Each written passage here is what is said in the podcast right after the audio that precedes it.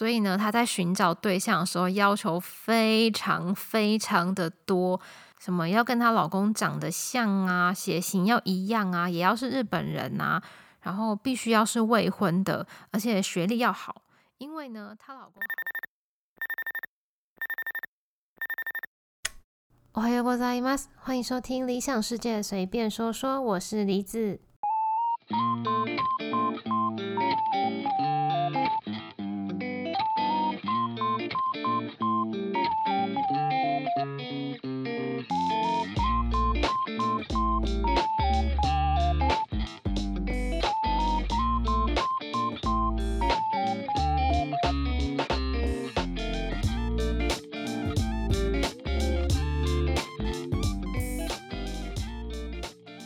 Hello，大家好。最近呢，我都一直找朋友跟我一起录音，所以已经有一段时间没有自己一个人自言自语这样录音了。其实有一点稍稍的紧张。那废话不多说，我们直接进入今天的主题吧。去年，呃，上一年度啦，我也有做过这种日本一整年的大新闻的回顾。其实那个也不能算是大新闻，因为我觉得大新闻其实台湾的人。应该台湾的人也会知道发生了哪些大新闻。既然它是大新闻的话，不用我特别讲。所以上一次的回顾比较像是我自己去选，嗯，几个比较有意思，我觉得比较有意思或者是比较特别的新闻，然后分享给大家。那今年呢，就是二零二一跨二零二二，我也想要做一个回顾。这一次要回顾的也不是什么大新闻。我觉得甚至比上一次更莫名其妙，是一些看完后你会觉得，嗯，我刚刚到底看了什么呢的那一种新闻。好，那我们就开始吧。首先呢，第一则新闻是发生在二零二一年的一月份，是跟咖喱咖喱滚有关的一则新闻。那我先来解释一下所谓咖喱咖喱滚到底是什么好了。它其实是日本的一款国民冰棒，有点像嗯台湾人一定会知道的小美冰淇淋，或是益美的那个红豆牛奶红豆牛奶冰棒，他们的地位是差不多的，就没有人会不知道。那不管是台湾还是日本，偶尔都会有这种抽奖活动，特别是冰棒系列的产品，因为呢冰棒系列产品吃完之后留下来冰棍就可以当做。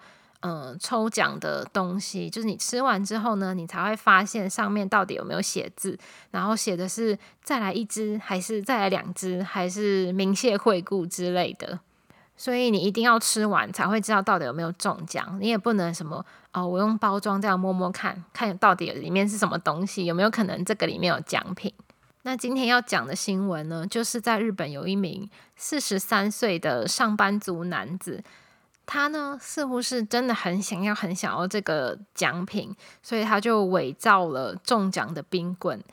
我不知道他是怎么伪造的啦，因为新闻也没有把实际的做法写出来。但是我想，他可能就是自己去买冰棍，然后再刻字啊，或者是什么要怎么用写的，还是怎样，我不清楚啦。因为台湾文具店好像也有卖这种冰棍吧，一包。我印象中，我小学的时候，还有同学会去买这个冰棍，然后就粘一粘呐，把它组装成一个房屋的模型。天哪，这好像是很久远的产物诶。好了，好不管，反正这个男子呢，这个中年男子，他一共伪造了二十五只，然后再把这二十五只分别装在二十五个信封袋，然后寄到那边去。也算是很有耐心啦，只是当然厂商也不是笨蛋呐，同一个人名字，然后同一个地址，这么大量的中奖冰棍，他们当然也觉得很奇怪，所以开始调查，才发现是伪造的。至于到底是什么奖品让这个中年男子这个阿北这么想要，想要到居然愿意花时间去伪造冰棍？我去查了那个奖品到底是什么，结果居然是宝可梦系列的商品。虽然是非卖品啦，买不到，只能用抽的。可是到底有没有这么想要啊？我只能说，日本这个动漫大国的名字真的不是叫假的。接下来第二则新闻比较吊诡一点。其实我不知道可不可以用吊诡这个形容词来形容，诶，反正它发生在二零二一年的三月份。嗯，有一名日本女子呢，她控诉了一名男子。那这名男子是所谓的嗯捐精者，就精子提供的人。但是呢，他谎报了自己的学历、然后国籍、还有婚姻状况等等等。所以呢，这个女生就要告他骗人啊，然后他要求三亿三千万的日币赔偿金。那我们先从这个女生的故事开始讲起好了。但我要先说，这个故事就现在我要讲这些都是女方自己的主张，所以先跟大家说一下，是女方自己的主张。那实际上是怎么样，我们就不知道了。好，这个女生呢，她的年龄大概是三十出头，那她已经结婚，也有一个小孩了。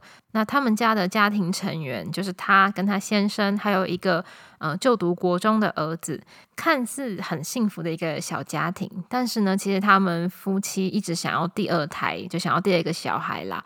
可是他们就没办法，一直没有办法成功的怀孕。那他们也去过一些诊所啊，去寻求治疗，或者是有去做一些检查，只是检查的结果。都有显示不是女生的原因，所以这个女生她也有怀疑是不是先生那边的家族有一些隐藏的遗传疾病啊，还是什么的。可是因为她先生是一个思想非常古老、很古板的人，所以他也没在管那个检查结果，他只是一昧的觉得。嗯，生不出来，那一定是女生的问题呀。到后来，他甚至还会迁怒到别的事情上面，然后对他还有他儿子开始有一些暴力的行为。在这种状况下面，他已经完全无法跟他的先生好好去谈这件事情。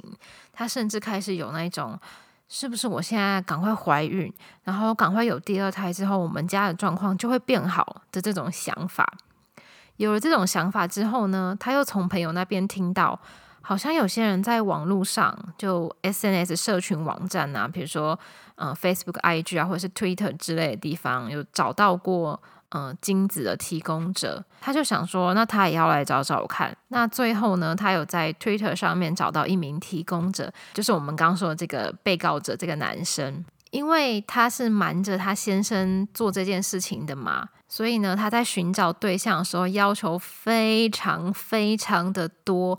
什么要跟她老公长得像啊，血型要一样啊，也要是日本人啊，然后必须要是未婚的，而且学历要好。因为呢，她老公好死不死是东大毕业，东京大学毕业生，然后 I Q 一百三，那你想也知道，一定非常的不容易嘛。光是要长得像就很难了吧，还要 I Q 一百三，去哪边找啊？所以呢，她到最后、最后、最后才终于找到了这一个这个男生，这个被告者。其实，在遇到这个男生之前呢，她有试着跟其他人。约出去面谈过，但是因为这个条件就是太难了嘛，所以他一直没有找到适合，到最后才找到这个。那在她终于怀孕之后呢，不久吧，她就发现了，哎。这男生并不是日本人，他是一个在日本留学的中国人。那因为他已经在日本十几年了，所以他日文是流畅的。他一直以为他是日本人，而且他不是毕业东京大学，而是普通的国立大学，甚至他还是一个已婚者。所以这个女生她就觉得精神上非常的折磨痛苦啊，决定要告他。那为什么他会发现这个男生？不是她当初讲的样子呢，因为在她告诉这男生怀孕之后呢，他们之间的冲突点就越来越多，然后男生好像可能在回讯息的时候啊，变得很不耐烦之类的，那这个女生就越来越不安，因为她同时骗她老公，她已经很不安了，然后。他在嗯，他找到了这个捐精者，怎么好像态度又突然大变了？所以他就很不安。那因为之前这个被告者有给他给这个女生看过他的。嗯，他公司的职员证，但是他很巧妙的挡住了他的姓氏，只给他看后面名字跟社员证、职员证。那那时候女生看到还觉得，诶，他愿意给我看职员证诶，虽然他没有给出姓氏，但是可能是觉得姓氏不需要讲吧，他就觉得蛮安心的，然后又是一个不错的公司。可是，在他态度变成这样之后呢，他就决定要去公司，他那间公司找这个人。找到之后，他才发现一切都是谎言，而且这个男生还爆气说：“你怎么可以跑到我公司来呀？”总之就是这样子，他决定要告这个男生。那我们来听一下男生那边的主张好了。这个男生说呢，他有问我是哪个学校毕业的，我只是说了国立大学啊，嗯，京都那边的国立大学啊，我没有说东大，我也没有说是京都大学。然后工作相关的，我们也没有仔细提到啊。至于国籍，他没问我，如果他有问我，我一定会告诉他的。然后，虽然他有问我有没有老婆，还是有没有女朋友，可是我没有仔细的回答他，因为我们当初不是已经说好要用匿名的方式提供精子吗？说实话，我根本就不想要讲这么多关于我自己呃比较个人、比较隐私的东西。万一这个小孩子长大之后，他想知道生父是谁的话，那我不是为自己带来一个大困扰、大麻烦吗？其实看到这边，大家普遍都会觉得啊，这新闻好像也没什么吧，就只是这个男的是个骗子，他只是想要骗这个女生跟他发生关系，所以他根本也没在管对方想要什么提供者条件，反正他就是用骗的嘛。而且在网络上捐精，在日本也没有什么法律上的保证，嗯的问题啦。但是最吊诡的事情现在才要开始。因为呢，通常找到捐精者之后呢，你可以选择用人工受孕的方式来怀孕。可是这个女生她却选择用直接发生关系来受孕这个方法。那她自己的主张是，她不希望这个小孩跟第一个小孩不一样，她希望都是以自然的方式来怀孕。虽然很奇怪，但好，这也许说得通。反正这中间呢，他们发生了十几次关系吧。那后来女生就怀孕了，但是呢。在他们两个人都知道女方已经怀孕后呢，他们还持续有发生关系。那后来在问这个女生为什么会这样的时候，这女生还说了一个呃让人无法理解的话。她说：“对啊，现在我想想也觉得很奇怪，为什么当时我们两个人都已经知道我怀孕了，却还继续发生关系？但是其实我已经不记得是谁主动要求的了。然后男生的主张是什么呢？男生主张是说。”呃，其实怀孕，她如果怀孕成功的话，我们就不应该再见面了。可是她常常会传讯息给我，说：“哦，我想见你呀。”或者是他会传一些“你跟你老婆离婚啦，跟我在一起好了”之类的讯息过来。听到这边，大家应该懂我为什么会说这些新闻会让人有一种“我刚刚到底看了什么？我刚刚到底听了什么”的反应了吧？这根本就已经跟捐不捐精没关系吧？我我感觉他们就只是在出轨而已啊！更可恶的是什么？更可恶的是，在这个孩子出生之后，嗯，刚开始因为女方的先生是不知情的嘛，所以他也非常的开心。诶，他的第二胎出生了，他很开心。可是，在几个月后呢，这个女生这个原告呢，他就以嗯精神上无法抚养这个理由，把这个小孩子送到福利机构去了。以我个人的角度来看，我觉得被告跟原告都很烂。最可怜的就是被送去机构的小孩，真的是很无辜。这一则新闻如果在其他国家发生的话，好像也不是什么值得拿出来一讲的事情。但是因为在日本，因为捐精造成的诉讼，这是第一次，所以有引起蛮大的讨论度的。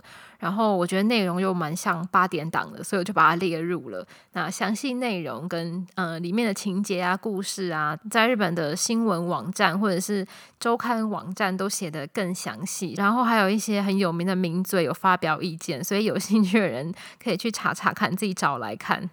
最后一则呢，我给他取的标题是。从宇宙撒钱的大狂人，那这位狂人是谁？可能有部分的听众已经有 follow 到这个新闻了。没错，就是为了去外太空旅行而把自己的企业走走套卖掉的前泽有作先生。嗯，我先解释一下，走走套是在日本的一个电商购物平台，我也非常非常非常的爱用，应该是。嗯，我觉得他应该是日本电商界的第一名吧，就算不是第一名，也是前三名啦。因为阿玛总不能算嘛，阿玛总其实不是日本的东西嘛。好，那回到前泽有作先生身上，说到前泽有作呢，我觉得他真的是很疯狂的人。他很有钱，大家都知道嘛。但是世界上有钱人这么多，我觉得他是一个很特别的有钱人。他在学生时代的时候非常热爱音乐，他有组过乐团，甚至还发过专辑。但是因为当时是学生嘛，学业繁忙，他就没有继续下去。后来他高中毕业后开始创业，诶，所以果然有钱人都要创业才行嘛？好，反正他的事业中最广为人知，应该就是我刚刚讲到的这个 ZOZO Town 了。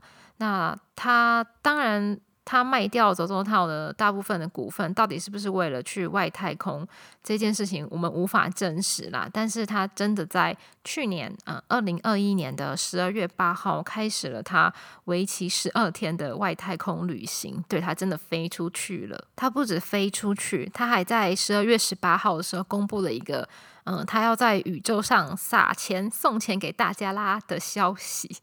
我觉得他真的是个怪咖，他甚至说过一句名言，他说：“钱是越花越多的，花出去的钱才叫做钱。”就连他 Twitter 上面的用户名啊，他都曾经自己改成。送钱阿伯，我看那古巴利欧机上炫富花招多到你无法想象。他也有把他在外太空旅行这十二天里面发生的有趣事情拍成影片，然后上传在他的 YouTube 频道上面。像是嗯，在太空舱里面是怎么睡觉的啊，怎么尿尿，怎么吃饭之类的，我觉得非常的有趣。那大家可以去看看，去搜寻他的 YouTube 频道看一看。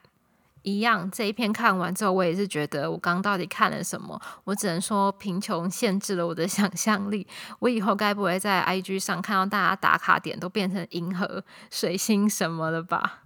好啦，那今天就分享到这边。太久没有讲这么多话，我口超级渴。好，其实，在找资料的时候，我还有看到一些。蛮莫名其妙的新闻，只是不是发生在日本，所以我就没有特别拿出来讲了。那最后呢，预祝大家农历年新年快乐！下礼拜会休息一周，不会更新。那大家也不要花太多时间听 podcast 了，放下手机吧，多跟家人朋友聚聚。那最后最后呢，如果你喜欢我的节目，请不要忘记订阅，然后追踪 IG，还有到 Apple Podcast 或者 Spotify 留下五颗星跟评论。那我们就下次见，拜拜。